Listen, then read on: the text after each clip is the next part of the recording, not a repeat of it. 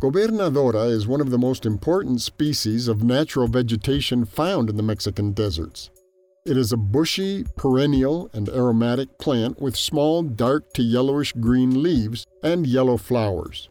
It is one of the most interesting species in the Chihuahuan Desert from a biological, ecological, and ethnobotanical point of view, since it is a dominant species that doesn't allow other plants to grow near it, even though some species, like the cholla, tolerate the proximity.